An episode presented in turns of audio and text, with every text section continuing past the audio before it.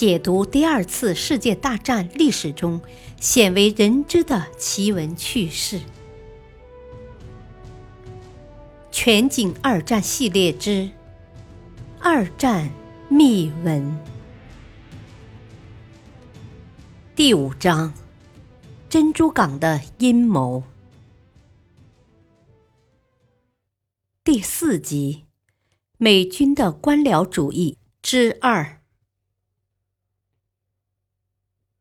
十二月七日凌晨六时，透过薄雾，日本南云舰队旗舰赤城号的主桅杆上升起了一面 Z 字旗。六艘日本航空母舰发现信号后，马上转换航向，逆风行驶，到达放飞战机离舰的指定地点。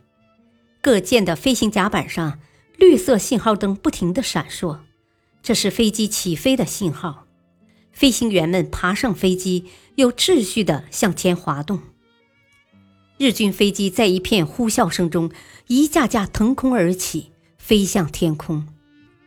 十五分钟内，第一组一百八十三架进攻飞机全部升空，在舰队上空编好队形，由飞行队长渊田中佐率领，在海员们的欢呼声中向珍珠港扑去。偷袭珍珠港的计时器滴答响起。当南云舰队为舰载机群的起飞做准备时，华盛顿美国海军情报处的海军中校克雷默，根据已破解的密码系统，破译了一份发自日本的长篇密电。电报共十四部分，内容是宣布日美谈判破裂，日本政府表示遗憾。并要求日本驻美大使野村在华盛顿时间十三时必须面见赫尔，将翻译成英文的电报内容移交美国政府。这在当时的情况下无异于向美国宣战。克雷默断定这是日本政府在向美国递交最后通牒，而十三时将是对美发动突袭的准确时间。克雷默的同事们断定。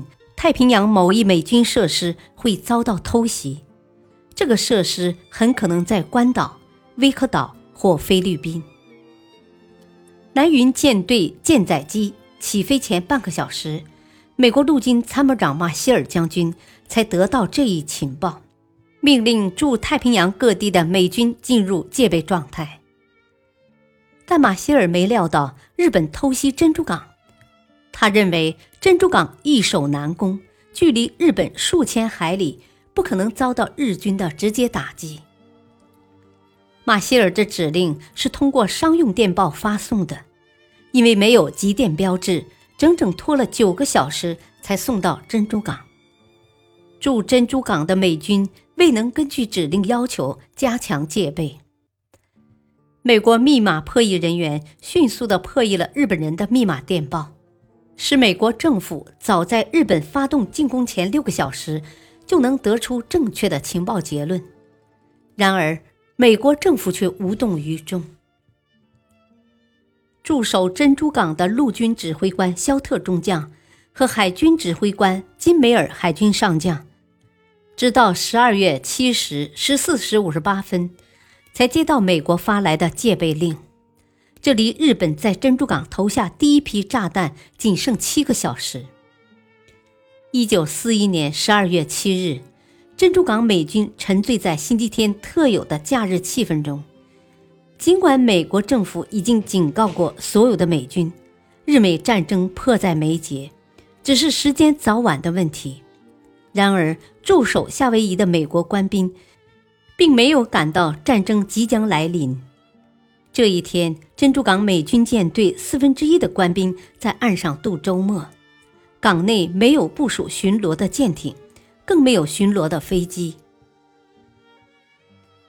渊田中佐率领的南云飞机编队偷袭前几分钟，美军官兵正准备吃早餐，教堂悦耳的礼拜钟声随风飘入战舰的舷窗，在战列舰的尾部。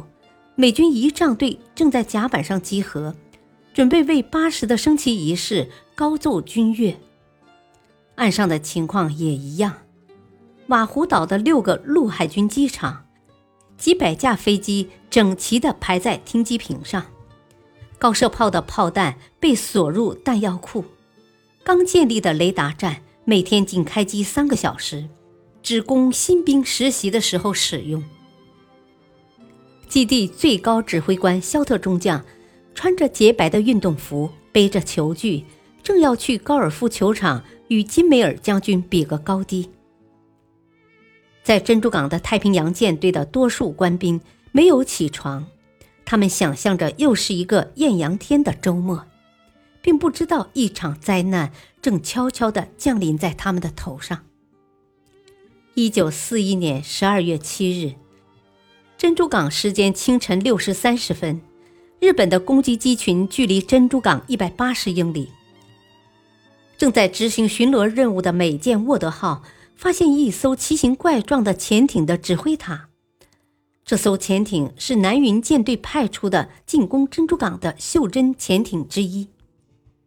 它潜水状态的排水量为四十六吨，可携带两枚鱼雷，以电瓶为动力航行，最高航速达二十四节，高速行驶时续航力可维持一点五小时，慢速状态下可维持二十五小时。续航里程约一百海里。进攻珍珠港的袖珍潜艇由五艘组成，每艇有两位成员。日本利用袖珍潜艇高速和难以被发现的优势，在舰队决战以前偷偷潜入珍珠港，向港内舰只发射鱼雷。袖珍潜艇在战斗开始后，成员生还的希望渺茫。六时四十分。沃德号发出一阵炮击，五艘潜艇都被击沉了。沃德号舰长奥特布里奇立即向司令部报告敌情。然而，驻守珍珠港的美军海军中没有任何一位军官重视这一情况。若不是美国军官官僚主义的影响，这五艘袖珍潜艇差点葬送了山本五十六的偷袭计划。其实。日军飞机距珍珠港一百三十七英里，装在瓦胡岛北端奥普纳山岗上的雷达站按规定必须关机。两个新兵仍想继续练习。两分钟后，他们看到雷达屏上有一堆堆闪闪发光的斑点。他们把这一重要发现向泰勒中尉报告。大批飞机由北面三度角方向飞来。泰勒中尉却说：“算了，别管他们了。”七时三十分，日军飞机距离珍珠港四十七英里；七时三十九分，距离二十二英里。突然，日军飞机从雷达屏上消失了。感谢收听，下期播讲奇袭珍珠港。敬请收听，再会。